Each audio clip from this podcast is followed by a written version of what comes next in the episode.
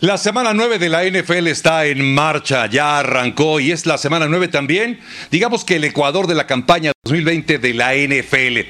Y esta semana justamente hay varios partidos muy atractivos. Hay uno en particular que nos entrega esta semana 9 que resulta muy atractivo y de lo cual vamos a analizar justamente aquí en NFL Live. Los Vaqueros de Dallas enfrentando a los Acereros de Pittsburgh. Un comparativo que podemos revisar en este momento señala que la defensiva o la ofensiva, mejor dicho, de los aceleros de Pittsburgh marcha con una marca buena.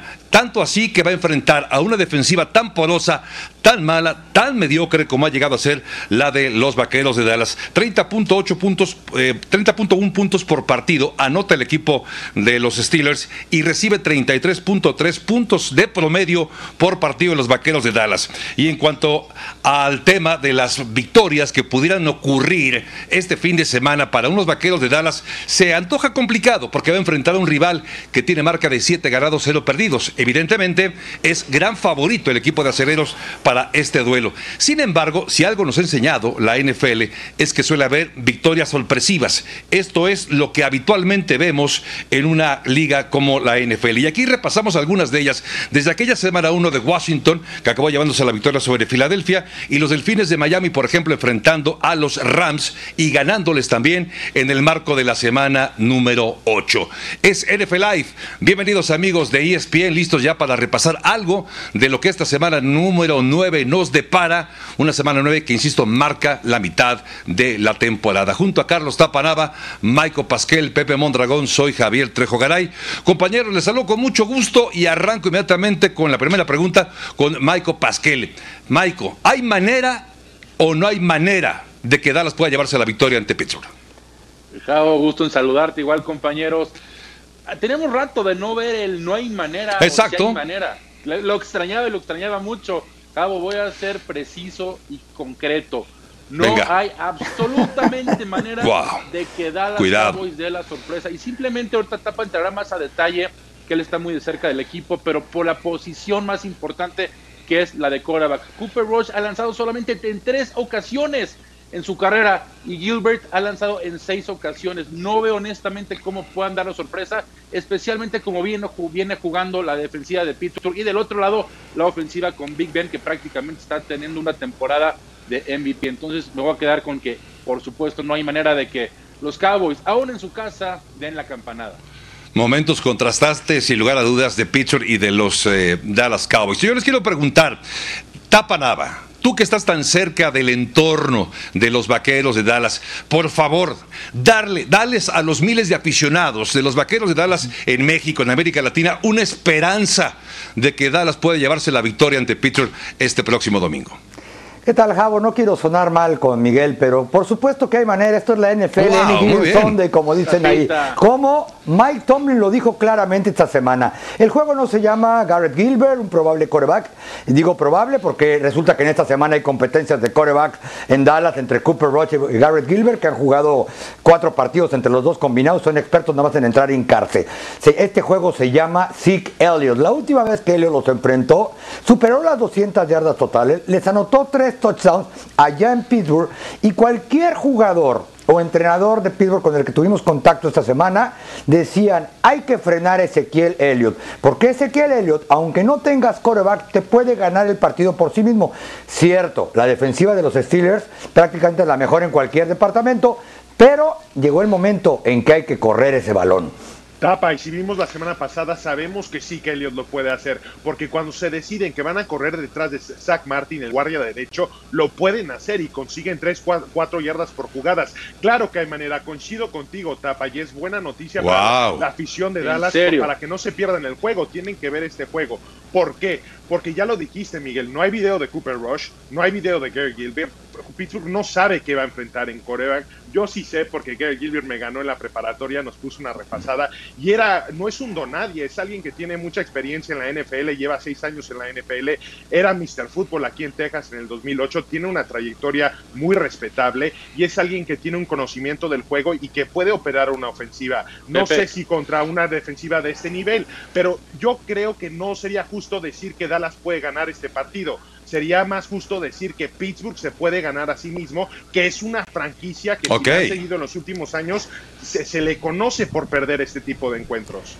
Y esto es un clásico, Javo, además, ¿eh? Porque eso También, lo sé. tus, exclamaciones fueron así medio, como que no nos crees nada a Pepe y a mí, Javier. no, no, no, no, no, yo te creo. Me pongo, me dejan pensando que, ganaron en Pittsburgh, pero era el equipazo que tenía Dallas. Equipazo, Si no me recuerdo, el, año novato de Prescott, el año novato de pero ¿quién les, pero quién les ganó? Fue Siquelio. Por favor, con Cooper Los Steelers movieron el balón de norte a sur. combinados nueve, han, lanzado nueve eh, pases combinados entre los dos. Realmente le van a ganar a una de las mejores defensivas yo sé que no son favoritos. Yo sé que no son favoritos. Pero de ahí este a que no ¿eh? hay manera, de ahí a que no hay manera, por favor. Es una, sí, exacto. Miren, exacto, si hay manera. Ese dato. Cero, cero.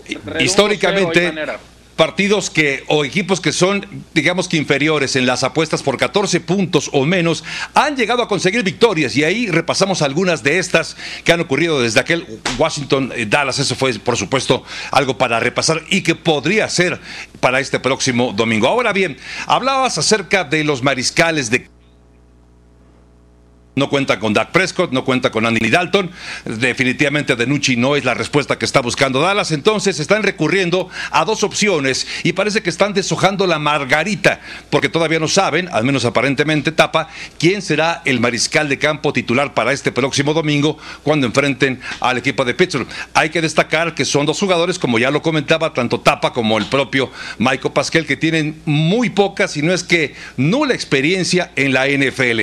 Y por eso nos dejan algunas interrogantes. Por ejemplo, vemos a Cooper Rush y a Garrett Gilbert y un frente a frente de estos dos y lo que han aportado o su experiencia que hay en la NFL que es realmente escasa como lo eh, comentábamos. No son jugadores que a priori con estos números puedan impresionar absolutamente a nadie y por eso es la pregunta y la duda si todavía podemos eh, pensar que este equipo de los Dallas Cowboys, con estas dudas, con, estas, eh, con estos problemas a la defensiva, con las lesiones, con problemas por COVID, con lo de Dak Prescott, con la falta de talento, si este equipo de Dallas tapa ya de plano se está olvidando de la, de la temporada 2020, está pensando ya acaso en el 2021 o porque está dos juegos de distancia de Filadelfia, todavía está pensando en conseguir ganar esta división este de la Conferencia Nacional.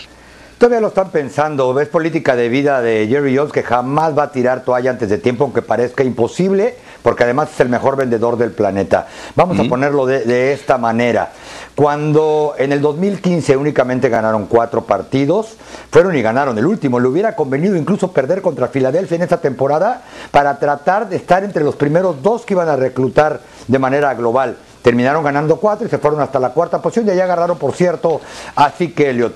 Regresando un poquito al tema de Garrett Gilbert, eh, es prácticamente un hecho que él va a arrancar como titular. Es paranoico el entrenador Mike McCarthy de la vieja escuela. No, dice que hay una competencia en la cual no, no ha sido así. De acuerdo a diversas fuentes, el que ha abierto cada entrenamiento metiendo las manos al centro es Garrett Gilbert. Eh, el que está deteniendo el balón para los goles de campo, ya que tampoco está Chris Jones el pateador, es Ben DiNucci. Así que habrá que ver si no lleva tres corebacks en el roster del partido contra los Steelers. Increíble, y es de verdad no se puede uno imaginar que jugadores con tanta tan poca experiencia estén al frente de equipos o de franquicias tan relevantes como es la de los Dallas Cowboys. ¿Ves tú comparas, mi lectura, eh, Pepe. Quiero dar mi opinión sobre este caso. Eso, por favor. Dallas está, tratando de competir esta temporada porque tienen una obligación con la afición. No pueden dejar un coreba como Dinucci ahí porque la, afición quiere ver que compita el equipo. Saben que están a dos juegos de la división de las Águilas de Filadelfia, dos juegos y medio por el empate que tiene Filadelfia, pero que la pueden ganar. Tienen un juego contra Filadelfia más tarde en la temporada que si lo ganan están ahí. Pero aquí el problema es que el equipo y de una forma muy inteligente no quieren invertir de más en una temporada que saben que a lo máximo que pueden aspirar es un título de división, porque no están para competir en la postemporada hoy en día y saben que eso está a uno o dos años si es que llevan una reconstrucción adecuada. Y para poder hacer eso no puedes dar capital que hoy en día tienes para poder competir un poco más esta temporada que no significa nada, la verdad. Pepe, y además no había nadie con quien comprar a estas alturas del año. Como decía Jerry Jones, dígame dónde venden tackles que realmente nos vengan a ayudar y vamos y los compramos mañana. A buen precio que te sirva para mañana. Buenos, bonitos y baratos. Podrían tener la línea ofensiva que tuvieron hace dos, tres años, que era de las mejores de la liga. ¿Mm? Pero aún así, sin la posición más importante, insisto, de quarterback, ¿quiénes va a ganar? ¿Cooper Rush? Gilbert les va a ganar a, Pittsburgh. Mira, el asunto por el que vende si no va a abrir el juego. No tienen posición. el problema es que no hay talento, ni siquiera, no, solo en la posición de coreback. A, la defensiva. No que Jerry Jones ya está pensando en abril del 2021, es decir, no sé si va a ser Trevor Lawrence, no sé si va a ser Justin Fields, en fin, hay que estar atentos a eso. Ya lo vieron. Prescott ponía el juego emocionante, pero no hay talento defensivo para ganarle a nadie. Dak Prescott lo ponía emocionante y metía 38 puntos cada semana, pero no ganaban. ¿Por qué? Porque no hay defensa. Y a todo esto, Football Power Index tiene más confianza en Michael Pascal de que los Dallas Cowboys puedan ganar. 78% de posibilidades de que gane Pittsburgh y un 22% de que gane el equipo de la estrella solitaria. Podría ser sin lugar a dudas el resultado rompequinielas de la semana 9 de la NFL. A todo esto, otro de los duelos también interesantes es ver lo que puede presentar Ravens, que viene de caer en un duelo también muy atractivo e interesante contra Pittsburgh la semana pasada. Eh, Ravens tuvo cuatro balones perdidos y eso acabó siendo la diferencia ante el equipo de los acereros. Y ahora enfrenta a un cuadro como Indianapolis. Indianapolis, ojo, cuenta con una gran defensiva también. De hecho, tiene ya 11 intercepciones el equipo de la defensiva de los Colts. Y en cuanto a yardas por partido, vemos que permite 231.6 yardas por partido la defensiva de los Colts. Y es el quinto mejor, el quinto mejor eh, o la quinta mejor unidad en ese rubro en toda la NFL. Así que Lamar Jackson frente a los Colts. Puede Lamar Jackson, Michael Pascal, ante una defensiva como los Colts, recuperar la confianza, recuperar yardas, recuperar la victoria, Michael. Sí, sin duda lo puede hacer, por algo ya fue el MVP de la liga. Algo que quiero mencionar muy curioso, salió Baltimore cuando abrieron las líneas de apuestas favoritos por un punto, ahorita ya es Indianapolis favorito por un punto, es decir, se movió dos puntos de la línea, pero claro que lo puede hacer. Ahora, por el lado de los Colts, están jugando muy bien la defensiva. Leonard es un excelente jugador. Creo que le va a costar trabajo, pero tiene suficientes armas. Tiene que usar más a Marquise Brown en el pase profundo. Pero claro, Javo, de que puede Baltimore sacar, sacarse esa espinita como perdieron con Pittsburgh, por supuesto lo pueden hacer, ¿no? Y sobre todo presionar mucho a Philip Rivers, que sabemos que cuando lo presionas al veterano, Eso es el tema. suele cometer errores. Y para allá va la pregunta para Pepe Mondragón. Ok, la defensiva de los Colts es muy respetable. La ofensiva comandada por Philip Rivers enfrentando una defensiva como Baltimore. ¿Hay opciones de victoria para los Colts en este partido con esa unidad ofensiva, eh, mi sí, por la línea ofensiva, pero no veo cómo puedan abrir los huecos suficientes para ejercer ese juego terrestre en el que se apoya Indianapolis, porque no tienen un receptor uno. Si ustedes ven las estadísticas, más bien eso es una ofensiva que reparte el balón, que juega con todos los jugadores que tienen. Eso obliga a una defensiva de Baltimore a defender todo el campo, que es una ventaja para Indianapolis. Pero sí creo que Naheem Hines, el corredor de tercer down, si lo quieren poner así, o el que es un más como un receptor, tiene que ser un jugador muy importante en este juego, porque le van a llegar a Philip Rivers, aunque tengan una buena línea ofensiva, y van a tener que sacar el balón rápido. Si él puede tener la suficiente producción, ya sea como receptor o en acarreos afuera de los tackles, sí creo que pueden mover el balón contra esta ofensiva de Baltimore que ha permitido yardas contra otros equipos esta temporada. Tapa, y no se puede dar el lujo Baltimore de tener dos derrotas consecutivas y sumar tres en total en la temporada a estas alturas de la, de la campaña. Tapa. No, pero están entrando de Guatemala a Guatepeor esta semana. ¿eh? Vamos a ponerlo de esta manera. No es, no es, tan discutible que pueda ganar o no Indianápolis. Bueno, Indianápolis en su casa nunca ha perdido contra los Ravens. Partamos de ahí. Segundo, 11 mm. intercepciones en partidos consecutivos. ¿sí? Únicamente ha permitido 14 touchdowns. Vienen en un juego de 5 capturas. ¿Qué sucedió con Lamar Jackson frente a los Steelers? Cuatro veces lo capturaron, le hace demasiado daño la presión que viene por la parte interna. Los tackles defensivos de los Colts pueden llegar y hacer daño por la parte interna. Y finalmente, esa defensiva secundaria, probablemente de la que nadie sabe más de dos nombres, sabe defender. Así que la verdad, yo creo que este va a ser un muy buen partido de fútbol. Suena muy interesante, por supuesto, de los juegos más atractivos, sin lugar a dudas, de una semana nueve que ya arrancó justamente el jueves por la noche. Estaremos yendo un momento más a una pausa y enseguida regresaremos a seguir hablando de otros partidos muy atractivos que hay también para esta semana. Y de hecho, vamos a platicar de la semana número nueve, domingo por la noche, Bucaneros de Tampa Bay enfrentando a los Santos y también de un duelo de bombarderos, dos de los mejores brazos de toda la NFL. A continuación, a través de la pantalla de ESPN.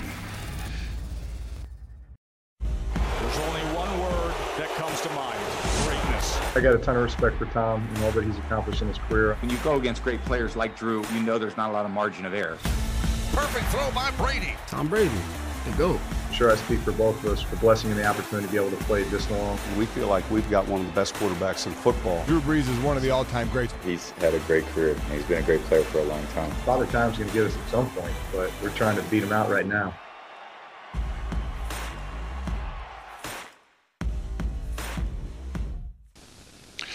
También la semana 9 nos regala un encuentro sumamente atractivo. Ver a los Santos de Nueva Orleans enfrentando a los Bucaneros de Tampa Bay con dos legendarios y futuros miembros mariscales de campo en el Salón de la Fama, como es Drew Brees y Tom Brady, será un lujo. Será la segunda vez que se enfrenten, toda vez que comparten la división sur de la Conferencia Nacional. Y hablando de estos dos mariscales de campo, tenemos que establecer un comparativo. ¿Cuáles son los números de cada uno de ellos en el arranque de esta primera mitad de la temporada 2020? 2020 de la NFL. ¿Y qué encontramos en esta revisión? Bueno, encontramos que el equipo de Dubris, o mejor dicho, los Santos con Dubris, tiene marca de 5 ganados, 2 perdidos, una victoria más para Tom Brady y compañía. El 66% de pases completos es inferior al que tiene Dubris. Sin embargo, en cuanto a touchdowns, 20 tiene Drew Brees por cuatro intercepciones y Drew Brees tiene una intercepción menos, pero también menos pases de anotación. Michael Pascal, de estos dos mariscales de campo, quiero que me elijas a tu favorito. ¿Con quién te quedas, Drew Brees o Tom Brady para este partido? Mira, Javo, mira que está muy parejo, la verdad, este dos futuros Salón de la Fama. Están en muy buen momento ahorita, pero me voy a quedar con el número 12. Y una de las principales razones es porque el número 84 va a estar de regreso. ¿Cuándo hemos visto a Brady con un equipo con unos receptores con talentos como Antonio Brown, Chris Goodwin también está, ya está de regreso, Mike Evans y Rob Gronkowski como a la cerrada? Demasiado talento de un lado del balón, por tal motivo me voy a quedar con los Bucks. Oh, y ojo, eh, que yo creo que este, el ganador de este partido se puede llevar el título divisional. Recordar que en la semana 1 Nuevo Orleans le ganó a Tampa Bay prácticamente los Bucks para aspirar al título divisional. Están obligados a ganar el partido. Sí, es un duelo que tiene implicación de postemporada, por supuesto. Pero no solamente son los mariscales de campo en esta ecuación, también hay que ver, por ejemplo, Alvin Camara, uno de los mejores y yo diría de los más versátiles jugadores que hay en toda la NFL. Gran corredor, pero también como receptor aporta mucho desde el backfield saliendo en trayectorias cortas para el equipo de los Santos. Y enfrenta una defensiva como la de los Bucaneros de Tampa Bay, que es de las mejores también. Este duelo puede ser sumamente atractivo. Yardas por partido permite solamente 70 por encuentro el equipo de las eh, de Tampa Bay por tierra y en cuanto a yardas 3.16 eh, yardas de promedio por jugada. Y por eso, mi querido Pepe Mondragón, con Alvin Cabara como corredor enfrentando a la defensiva de los Bucaneros de Tampa Bay, ¿con quién te quedas? ¿Con el corredor, con Camara o con esta gran defensiva de los Bucaneros de Tampa Bay? Me quedo con Alvin Camara, el jugador, porque como lo dijiste, es el jugador ofensivo más versátil en toda la NFL, incluso más que Le'Veon Bell. Es un excelente corredor, ya sea por fuera de los tackles, por dentro, y también es un excelente receptor. No se fijen mucho en las yardas por acarreo que va a tener contra Tampa Bay. A lo mejor no pasa las 20 o las 30 yardas como en el primer juego, pero no se sorprendan si Alvin Camara es el receptor número uno en este partido de Drew Brees con Michael Thomas de regreso va a tener muchos espacios de, eh, frente de la defensiva para tener esas recepciones cortas y conseguir yardas después de la recepción.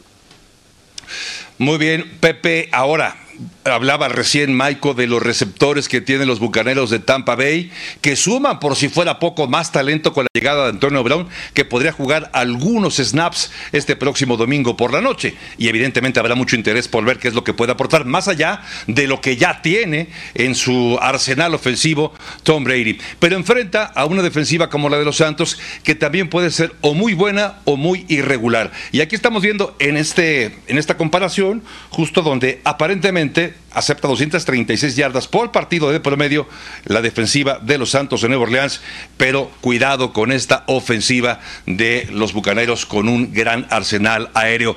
Mi querido Carlos Tapanava, con Tom Brady, con Antonio Brown, con Chris Godwin, Michael Evans, con Gronkowski, enfrentando a la defensiva de los Santos, ¿con cuál te quedas? ¿Con la unidad ofensiva o con la unidad defensiva de los Santos?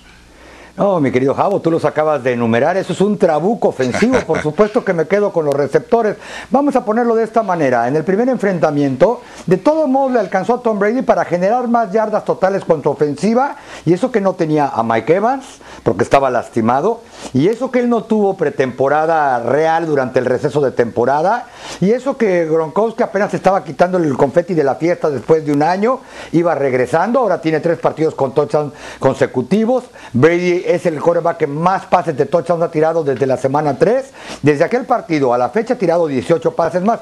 La gran diferencia ese día simplemente fueron dos intercepciones. Esta ofensiva aérea de Tom Brady es lo que siempre soñó tener en Nueva Inglaterra. Por supuesto que van a destrozar a la defensiva secundaria de los Santos de Nueva Orleans. Es un partido de verdad muy atractivo que no podemos perdernos y lo tendremos a través de la pantalla de ESPN este próximo domingo por la noche. El equipo de los Bucaneros de Tampa Bay con todo y Tom Brady enfrentando a los Santos de Nueva Orleans con Drew Brees. Recuerde, a partir de las 7 de la noche, tiempo de centro de la República Mexicana, el Sunday Night Football a través de la pantalla de ESPN. Cambiamos de tema. Otro partido atractivo a no dudar es el que va a enfrentar a dos muy buenos corebacks. Los mejores brazos quizá de toda la NFL se van a encontrar en el campo, evidentemente cada uno enfrentando a la defensiva del equipo rival.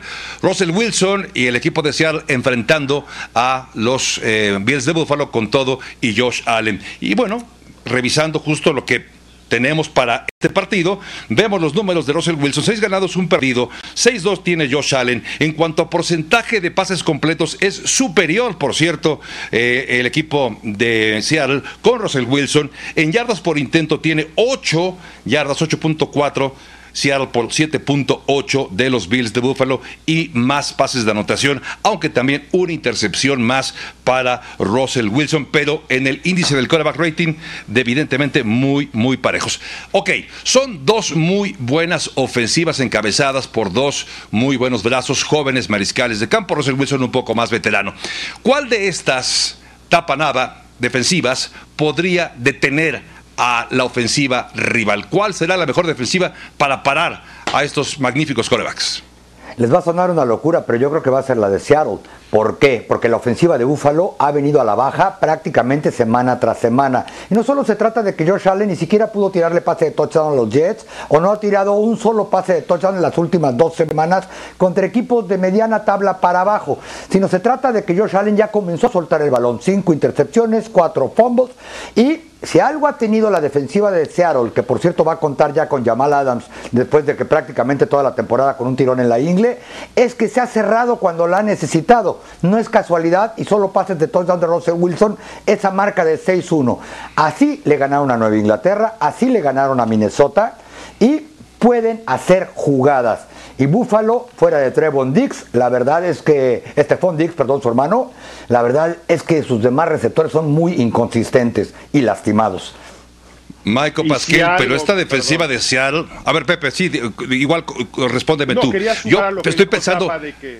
Si algo es te escucho, te escucho. Josh Allen es hacer inconsistente. Lo hemos visto esta temporada, lo hemos visto en otras temporadas. Por eso depende mucho quién va a jugar coreback. Y el nivel que tiene ahorita Russell Wilson con los receptores que tienen, es muy difícil pensar que esta secundaria de Buffalo, que ha caído muchísimo desde la temporada pasada, puedan hacer algo contra esta ofensiva de Seattle. Una ofensiva que a pesar de no tener a su corredor titular en Chris Carson, ha podido mantener ese balance por tierra también con Siri Dallas, un corredor que nadie conocía antes del juego pasado. Por eso creo que es muy importante tomar en cuenta que está posiblemente el MVP de la liga jugando bajo centro en Seattle y por eso la respuesta tiene que ser la que dijo Tapa. Seattle tiene más oportunidad contra Josh Allen, un coreback joven que a momentos este, se vuelve loco y empieza a ver fantasmas. Eh, Michael, pero esta defensiva de Seattle dista mucho de ser Legion of Boom. Es una defensiva bastante más porosa. De hecho, es la defensiva que más primeros y diez ha permitido en las primeras ocho semanas de la NFL, Michael. Sí, Javo, pero voy a concordar con lo que dice Tapa, que es muy cierto. El regreso de Jamal Adams le da otro dinamismo por completo a esa defensiva. Recuerdo la semana uno contra Atlanta viendo y analizando el partido de Falcons contra Seahawks, Jamal Adams estaba en todas las jugadas. Era impresionante la velocidad de este jugador y yo creo que eso va a ser una diferencia importantísimo por sí. no, no, no van a ser la Legend of Boom, claramente no tienen los esquineros ni los safeties que tenían en su momento, pero por supuesto la con el regreso de Jamal Adams va a ser algo muy diferente y lo decía también Pepe, Josh Allen, pues sí puede correr muy bien, pero no está pasando como le gustaría tiene muy buen cuerpo receptores, en fin. Sí, claro. También hay que tener eh, no lo está explotando. Miguel, el, vuelo, de ¿eh? la costa oeste a la costa este pues le cuesta trabajo a los equipos del Pacífico. Creo que de alguna manera le puede pues, no, no perjudicar. Pero Miguel, en el caso de Seattle ese viaje.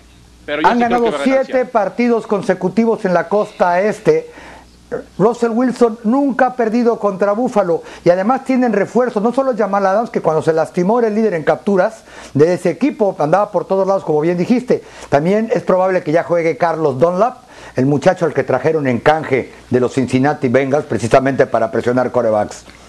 Sí, está en duda, todavía no es oficial, pero sí, pues Jamal Adams ya regresa. En fin, vamos con Seattle todos. Seattle viene de perder, por cierto, en la semana número 7 ante Arizona. Intenta recuperar esa inercia ganadora. Tiempo de ir a una pausa y enseguida estaremos de regreso para hablar qué fue lo que pasó en el partido que arrancó la semana número 9 con los Green Bay Packers enfrentando a los 49 de San Francisco. Esto y más en NFL Live a continuación en ESPN.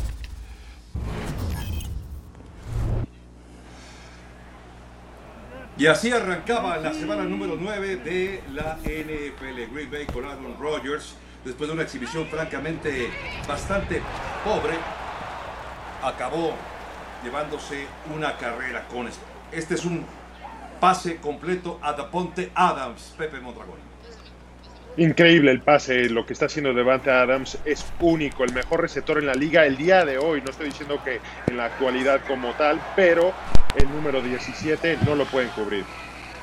Y aquí siendo interceptado Nick Mullens, Michael, cuando mejor intentaba jugar el equipo de los 49 de San Francisco.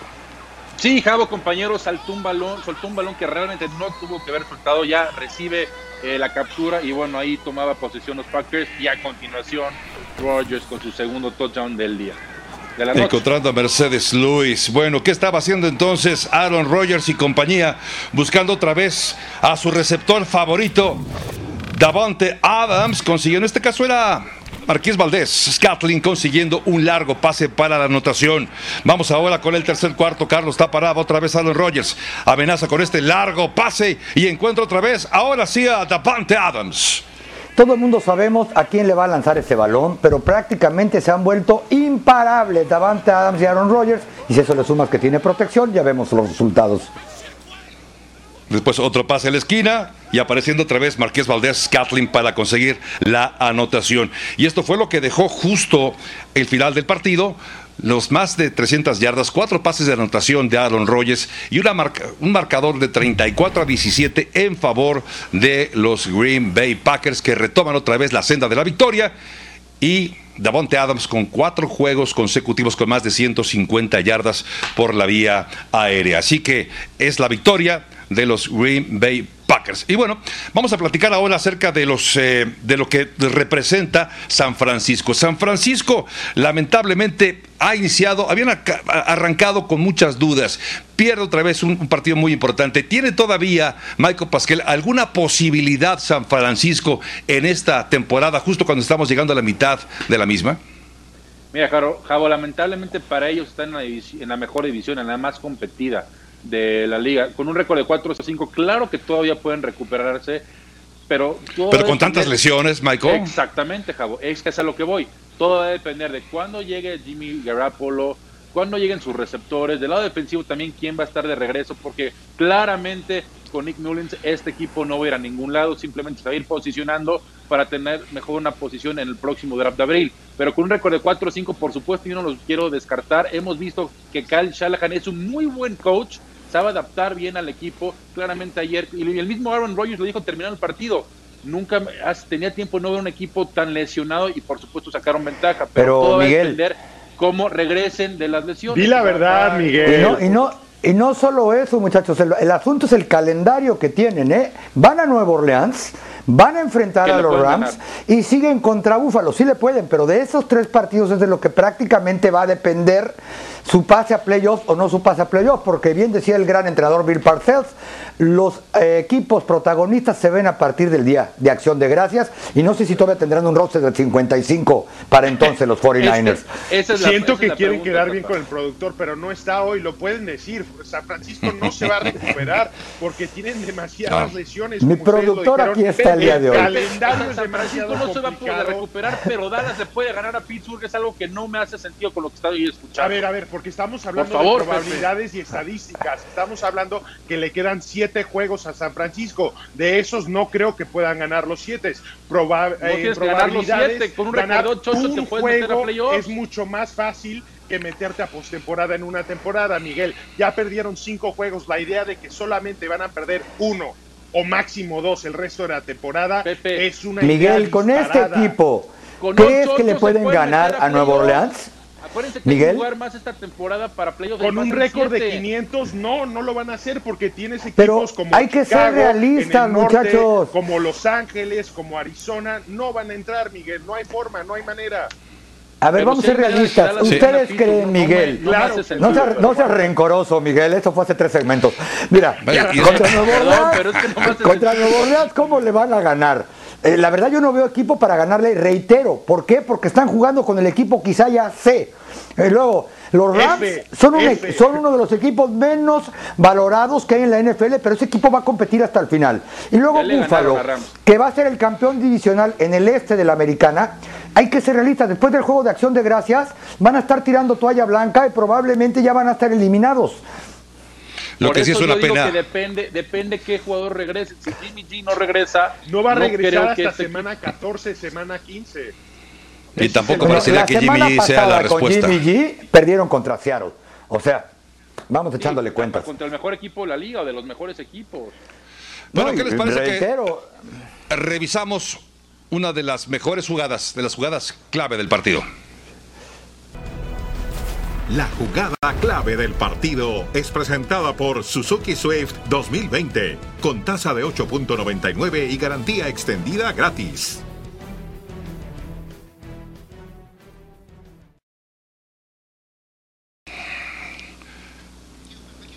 Esa es la jugada clave del partido de ayer Primero vean a Aaron Rodgers cómo identifica, luego luego que tiene una cobertura de zona, sabe que tiene el uno contra uno contra el safety Harris, el safety suplente, y va a lanzar para encontrar a Marqués Valdés Candling, su receptor número 3, en la parte profunda de la zona de anotación, y así prácticamente iban a poner el juego fuera del alcance de los 49, 21 a 3 antes del primer que finalizara el primer tiempo noche redonda, sin lugar a dudas, para Green Bay, que se lleva otra victoria y se mantiene en la pelea de esa división norte de la Conferencia Nacional.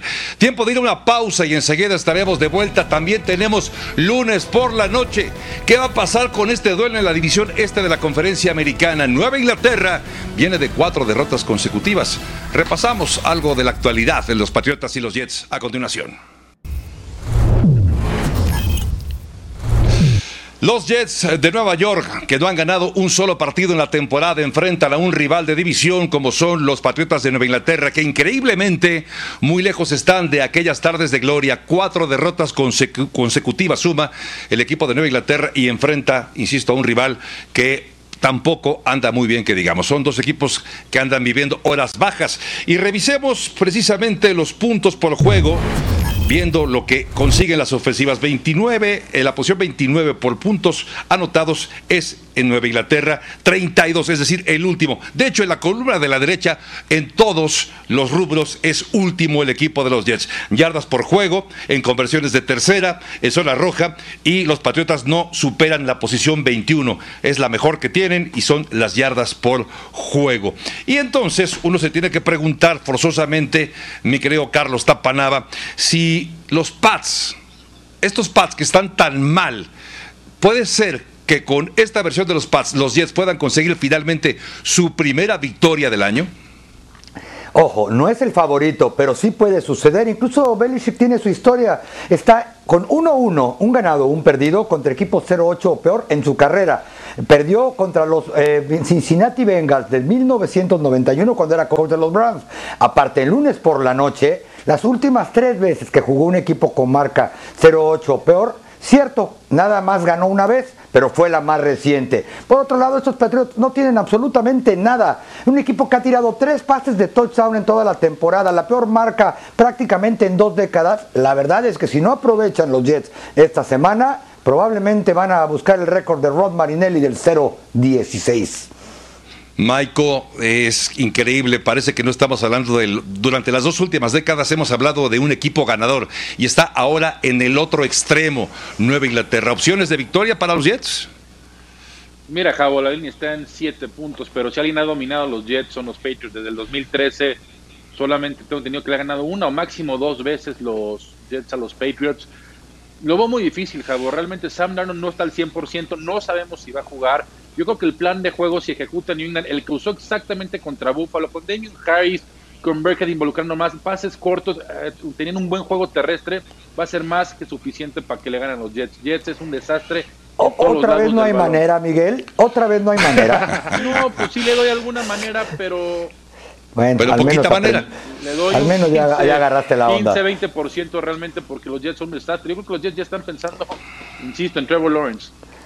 ¿Quién diría que este es un, duelo? divisional y hay que pensar que lo, emocional va a ser importante en este partido, porque como decía, decía Tapa, tú sabes que no le has podido ganar este equipo de Nueva Inglaterra y que esta es tu mejor oportunidad. Tienes que ser consciente de eso y tratar de aprovechar esta oportunidad. Y depende de qué versión de Cam Newton vamos a ver, la buena o la mala. ¿Quién diría que este es un duelo en el fondo de la división este de la conferencia americana? Recuerde que este partido también lo tendremos a través de la pantalla de ESPN. Los Patriotas de Nueva Inglaterra, que llegan con cuatro derrotas consecutivas, se enfrentan a los Jets de Nueva York. En punto de las 7 de la noche arrancamos con el previo de este encuentro en la división este, decíamos, de la conferencia americana. Muy bien. Vamos ahora a repasar justo a propósito de este partido y hablando de este duelo lo siguiente. Hablamos de Cam Newton. El jugador con futuro es presentado por Profuturo. Haz un touchdown por tu futuro. Es tiempo de creer en el futuro. Profuturo, Afore y Pensiones.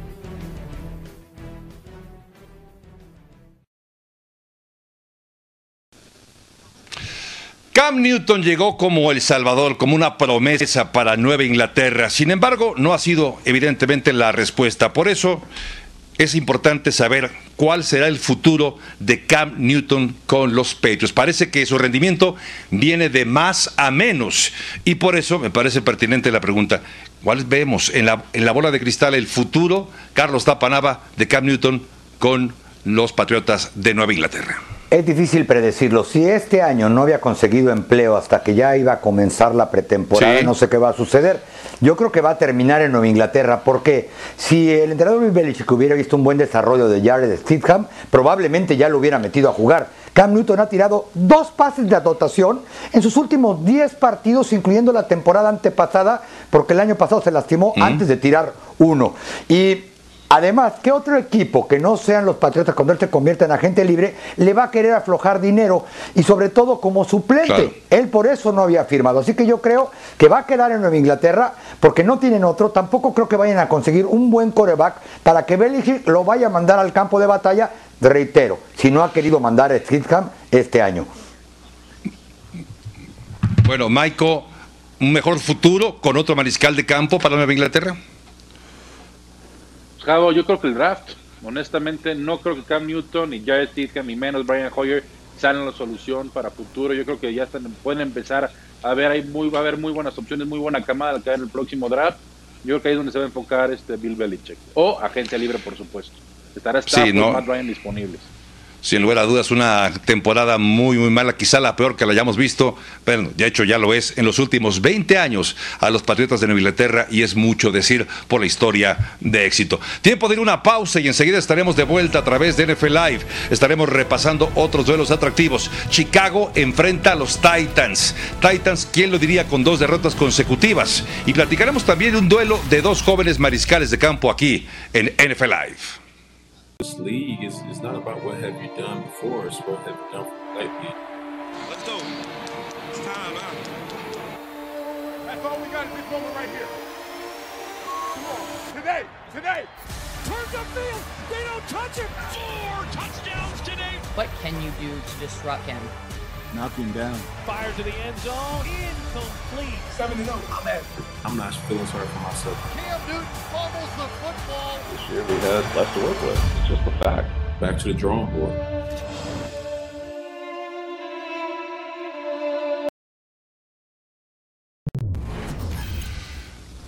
Duelo interconferencias en la semana 9 de la NFL con los Osos de Chicago, el equipo que puede pelearle la división a los empacadores de Green Bay en la norte de la Nacional, enfrentando a un equipo que había arrancado con marca perfecta 5-0 y después lleva dos derrotas consecutivas, los Titanes de Tennessee, un equipo que llegó incluso muy lejos en la postemporada el año pasado y parece que pierde ahora el paso. Revisemos algo de lo que nos depara las ofensivas de ambos equipos. Chicago con 20 puntos anotados por juego superados por los Titanes de Tennessee que llegan con, casi 30. Yardas también son superiores con más de 400 yardas.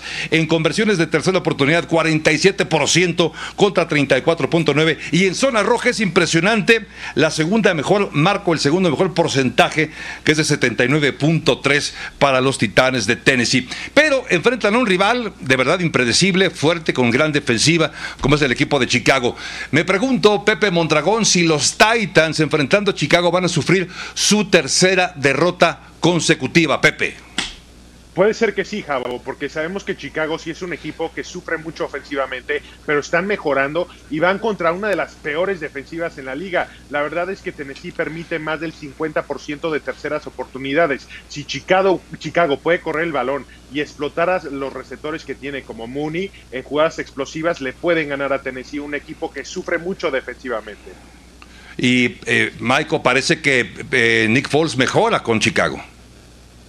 Sí, Javo, pero al final de cuentas sigue siendo Nick Foles. Creo que lo oímos cuando ganó el Super Bowl 52 y hasta ahí, ¿no? Realmente es Nick Foles. Sabemos que va a, tener sus errores, eh, lo van a capturar, va a tener eh, Miguel de balón, en fin. Yo sí ¿Quién lo va a capturar? La verdad es que no entiendo por qué estamos hablando de que Nick Foles y la ofensiva están mejorando con el debido respeto, ¿no? En todas las estadísticas está abajo de Mitchell Trubisky. Menos rating, su marca es de 2-3, mientras que Trubisky dejó al equipo con 3-0. Y ese equipo es más inconsistente que la carrera completa de Nick Foles. Yo creo que Tennessee va a ganarles y va a ganarles bien. Bien hecho.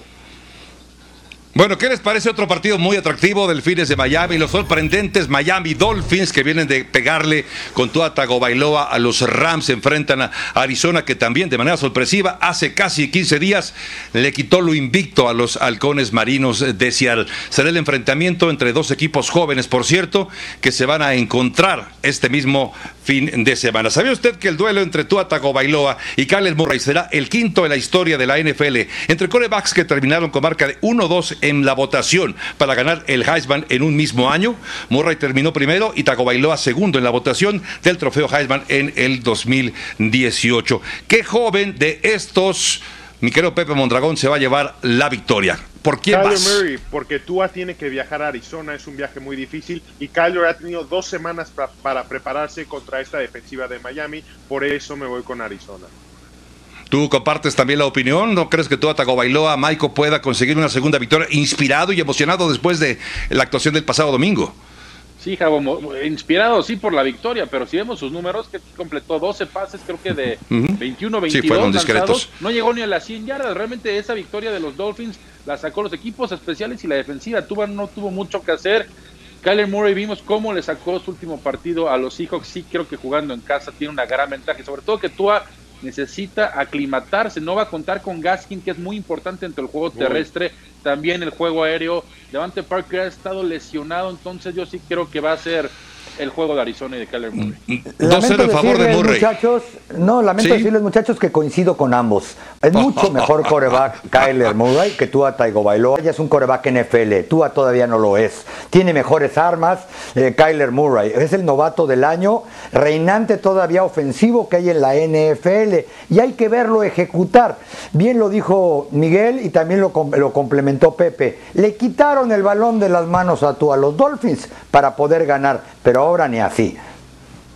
Bueno, pues es un partido de verdad muy atractivo por las facultades de cada uno de estos quarterbacks. Yo coincido con ustedes, me parece que Kyler Murray mejora de una temporada a otra, de verdad que ha mejorado notablemente y parece que en cada partido en esta temporada también está dando pasos agigantados a convertirse en uno de los mejores de la liga. Pausa y enseguida estaremos de vuelta para seguir hablando de otros duelos que nos depara esta semana 9 de la NFL. La tarde de este jueves, los Raiders de Las Vegas fueron notificados de una nueva multa por violar los protocolos de contra el COVID-19, protocolos que son muy estrictos y se han vuelto todavía más. El equipo fue multado, de hecho, con 500 mil dólares y por si fuera poco, perder una selección de sexta ronda para el próximo draft del 2021. John Gruden también fue multado con 150 mil. De hecho, ya había sido multado la primera vez por 100 mil. Este es de 150 mil. Es decir, el head coach lleva 250 mil dólares de multas. No fue el único equipo que recibió multas porque también los acereros de Pittsburgh sufrió una multa más o menos similar porque al final del partido contra los Cuervos vimos a Mike Tomlin durante más de alguna ocasión sin usar el cubrebocas y durante la celebración tras el triunfo ante el equipo de Baltimore también usaban o no usaban, mejor dicho, el cubrebocas. Otros casos que se han venido presentando en estos últimos días en relación con el COVID-19, Falcons informaron de un miembro del equipo que resultó positivo por coronavirus. Los Delfines de Miami, otro integrante, pero del staff de coaches, también dio positivo, mientras que los Green Bay Packers, el linebacker Chris Burns, salió positivo al COVID-19 y no reporta síntomas, mientras que los Bengals, dos de sus jugadores dieron positivo por COVID-19. Es algo de lo que la actualidad justamente nos ha estado dejando en una semana en la cual estamos llegando justo a la mitad de la temporada 2020, pero lo mejor está por venir, como dirían los clásicos. Muchas gracias por su atención, Maico Pasquel, Carlos Tapanava, Pepe Mondragón, soy Javier Trejogaray, gracias, pásela bien y recuerde que toda la acción de la NFL está por la pantalla de ESPN.